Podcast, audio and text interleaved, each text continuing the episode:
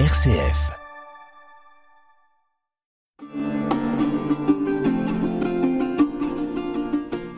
Chers auditeurs de RCF Poitou, bonjour. Vous êtes à l'écoute de l'émission Formation théologique. Une émission proposée par le Centre théologique et le pôle formation du diocèse de Poitiers, animée par Marie-Catherine Simon. Chers amis, euh, bonjour. Bonjour Norbert Marie. Bonjour Marie-Catherine, bonjour chers auditeurs. C'est un réel plaisir de, de vous recevoir aujourd'hui. Eh ben, c'est un plaisir qui est partagé, ça fait longtemps. Hein. Bah oui, un peu trop. Euh, donc, retrouver ces échanges qui stimulent la réflexion, plaisir de partager des lectures, des textes. Alors, je suis en train de finir le, le, le cours sur l'herméneutique et finalement on travaille beaucoup sur la lecture et l'interprétation des textes et on se rend compte que plus on lit les textes, plus on pense et plus la communauté s'élargit et plus les textes trouvent de la profondeur, donc une forme de communion spirituelle qui s'instaure entre le texte, nous et, la, euh, communauté des auditeurs. Oui, tout à fait. Donc aujourd'hui, pour prolonger votre propos, c'est l'écrivain académicien François Cheng euh, qui nous réunit et plus particulièrement son dernier livre, Une longue route pour munir au chant français et c'est de cela va, dont il va être question aujourd'hui. Donc c'est un auteur qui, par son parcours depuis son arrivée en France en 1948 à l'âge de 19 ans jusqu'à aujourd'hui, qui me touche beaucoup pour ma part. Son écriture en français, la profondeur de sa pensée, son aspect fragile et humble, la douceur de son expression, tant celle de son visage que celle de sa voix, me font éprouver beaucoup de, de respect et même de l'affection. Et vous, Norbert Marie, en tant que philosophe et théologien, quelles sont vos impressions sur François Cheng et pourquoi lui consacrer cette émission? Je n'avais jamais lu François Cheng. J'ai eu beaucoup de ses bouquins en, vitrine de librairie jusqu'au dernier Noël. J'ai passé six mois dans un monastère comme aumônier en, en, Provence et les, les moniales m'ont offert ce livre pour Noël. Eh bien, ce fut pour moi un choc, une émotion. Pourquoi? Parce que découvrir cet homme, son itinéraire, sa sagesse, son intelligence, son humilité, tout cela m'a profondément marqué. Donc je me suis rapidement procuré ses autres ouvrages, ses méditations sur, euh, sur la beauté, sur la mort, ses romans, etc. Alors, ce n'est qu'un détail autobiographique, mais euh, je pense que les lectures, les auteurs arrivent toujours au bon moment dans la vie de quelqu'un. Et je crois que c'est pas anodin, euh, un moment de sa vie, de se dire tiens, on fait route avec un nouveau compagnon. Donc elle parle précisément au moment favorable. Alors, ce qui me, me touche beaucoup en tant que, philosophe, hein, c'est euh, sa connaissance des grands philosophes occidentaux. Hein. Il, a, beaucoup lu, et euh, donc cette, pardon, cette capacité de mettre en dialogue toute cette connaissance de la philosophie occidentale avec sa culture d'origine, à savoir euh, euh, la culture chinoise, c'est une grande et belle culture. euh, en tant qu'occidental, je risque toujours, moi, de considérer que je détiens la vérité assurée. Bon, mais avec François Cheng, cette vérité se confronte à une autre expression, et je trouve que c'est plutôt stimulant pour, euh, pour la réflexion. Et puis alors bon, euh, on a affaire à quelqu'un, on en va en parler, hein, qui est un poète. Je je suis pas très familier avec le, le langage poétique, mais euh, en tant que théologien ou chercheur de Dieu, je me rends compte que François Cheng parle euh, à travers sa poésie de, Dieu de manière voilée, certainement énigmatique, mais ça respecte énormément le mystère même de Dieu. Alors, comme vous venez de le dire, euh, Norbert Marie, euh, donc François Cheng est écrivain, surtout poète, il est calligraphe aussi, il est d'origine chinoise, mais il est français depuis 1971, il a fait le choix de notre langue, de ses propos même, il dit qu'il habite notre langue. Alors, qu'est-ce que c'est qu'une langue? Quel symbole véhicule-t-elle et, pourquoi le français, pour François Cheng, peut-il être particulier? Euh, faut insister là-dessus, il débarque à 19 ans sans connaître un traître mot de français, à part qu'il est quand même fou. Hein. Oui, c'est fou. Et il apprend cette nouvelle langue en lisant. Mm. Il raconte combien il passe du temps euh, dans, euh, dans les bibliothèques. Donc, et il va faire le choix de sa création artistique dans cette langue. Son choix est lié au sentiment que son exil va durer longtemps, en raison de la situation politique de la Chine. Il fait cette confidence dans, dans son ouvrage. À mesure que l'idée d'exil s'installe en moi, s'impose l'évidence. La terre, française sera ma terre, la langue française sera ma langue. Lui-même reconnaît que le chemin sera ardu, difficile, puisqu'il commence de zéro. Hein. Mais son apprentissage du français lui fait découvrir des mots, des mots nouveaux parce qu'inconnus. Alors, des jolies expressions à propos des mots, je le cite. Des mots nourriture, des mots paysage, des mots de la réalité pratique, et d'autres qui mènent à des êtres. Donc la, langue devient un facteur de communion quand il regarde autour de lui, en particulier à Bibliothèque Sainte-Geneviève, les autres lecteurs et lectrices, et il s'écrit Au miracle d'une communion assurée par le Verbe. il y a un autre épisode dans son, ouvrage où il raconte son amitié avec Frank Lee, un Coréen euh, qui pour gagner sa vie, chante des chansons américaines. Et euh, François Cheng remarque, euh, avec la difficulté que Franck a euh, s'exprimer en français, donc il remarque qu'il, lui, il a une meilleure connaissance du français que son ami. Et finalement, il, nous renvoie comme en miroir trois spécificités de notre langue française hein, qui la rendent si difficile à maîtriser pour un étranger. Alors, les trois choses. Hein.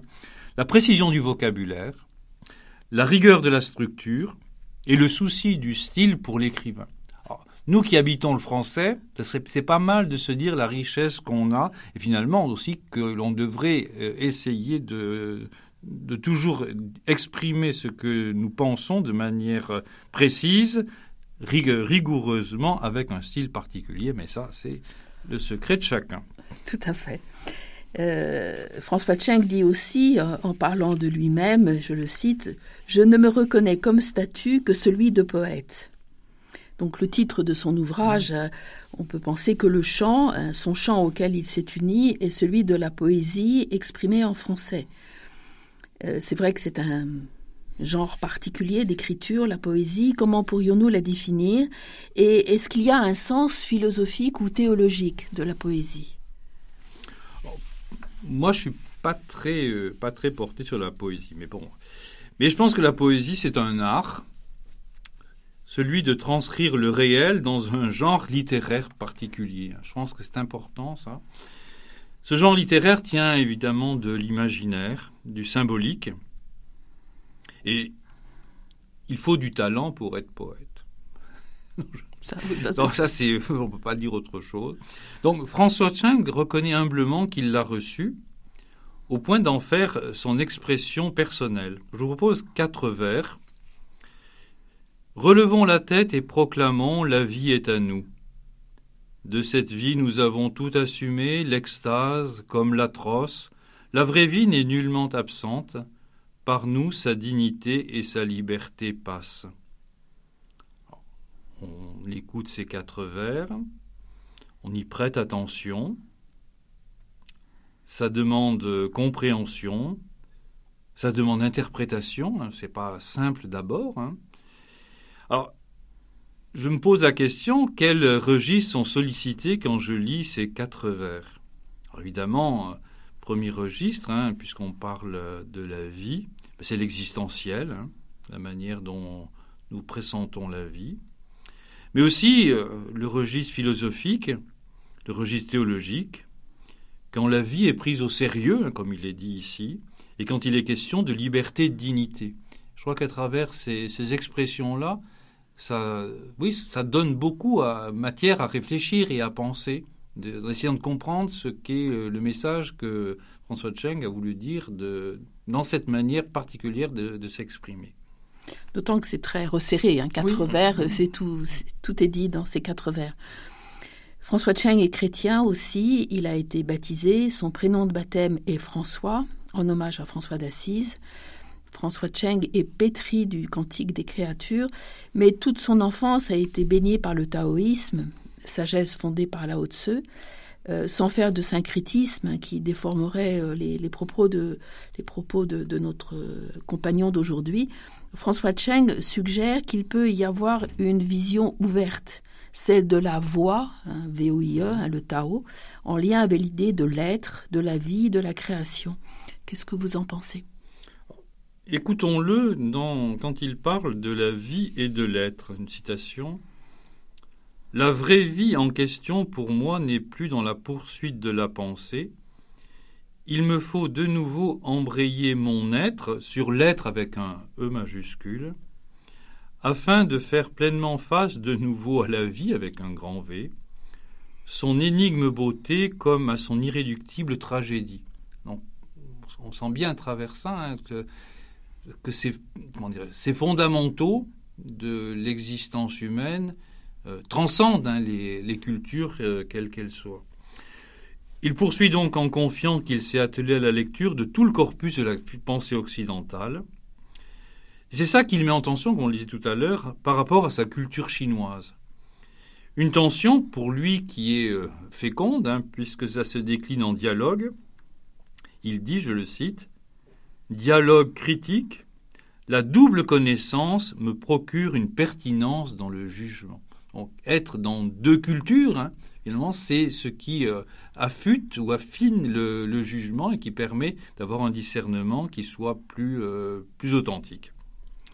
Alors, tout son livre est, traversé aussi d'une réflexion puissante euh, autour de l'idée de la poésie orphique. ça peut paraître difficile, mais finalement, qui était Orphée et comment pourrions-nous décrire et définir cette poésie orphique? Alors, mythologiquement parlant, ah, donc on connaît plus ou moins Orphée parce qu'on connaît son charme, qui arrivait à apprivoiser les bêtes féroces, les arbres, les rochers, etc. Tout ce monde, beau monde le, suivait en l'écoutant. Mais ce qui est le plus important, c'est que Orphée réussit à entrer aux enfers, hein, pour chercher sa bien-aimée qui s'appelle Eurydice. Pourquoi? Parce que justement à ce talent, à ce charme, eh bien, il charme Cerbère, le gardien de la porte des enfers, et donc il peut aller dans les enfers et revenir. Évidemment, quelqu'un qui va mythologiquement dans les enfers et en revient accompagné de celle qu'il aime, ça nous rappelle quelque chose. Et donc François Cheng va s'approprier ce mythe, en particulier pour définir sa trajectoire, je le cite, par mon chant, s'il prend corps un jour, hein, il écrit ça quand, euh, relativement jeune, je bâtirai un pont par-dessus l'océan, celui de l'entrecroisement des destins, en vue de la retrouvaille qui se situe au-delà de la perspective d'une vie individuelle. C'est cette espèce de communion par-delà euh, l'individualité, par-delà euh, probablement la mort, etc. Et je continue la citation. Tel est pour moi le sens profond de la voix orphique. Oui. Donc ce pont, finalement, entre les vivants et les morts, on, y, reviendra. François Cheng fait d'Orphée une, aussi, et vous l'avez évoqué, une, vision typologique du Christ. Finalement, est-ce que c'est légitime de faire cette, ce lien? Euh, François Cheng se confie après un séjour euh, qu'il fait à Taïwan c'est vingt ans après avoir quitté sa Chine natale, heure où il assume son écriture en français, et voilà ce qu'il écrit.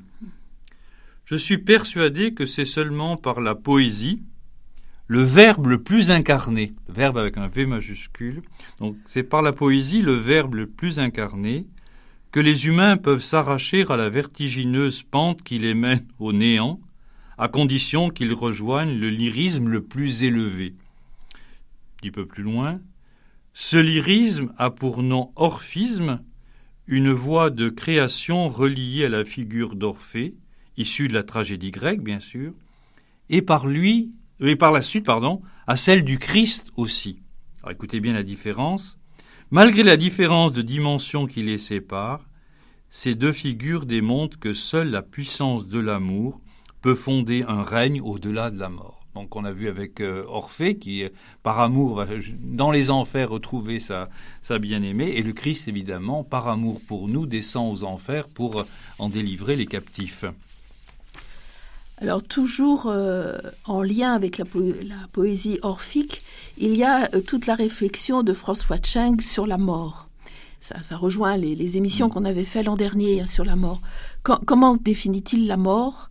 Finalement et en quoi sa réflexion est importante dans notre vision, dans la vision de notre monde Laissons-le nous répondre en écoutant encore quatre vers. Il aime bien écrire par, euh, par quatre, hein.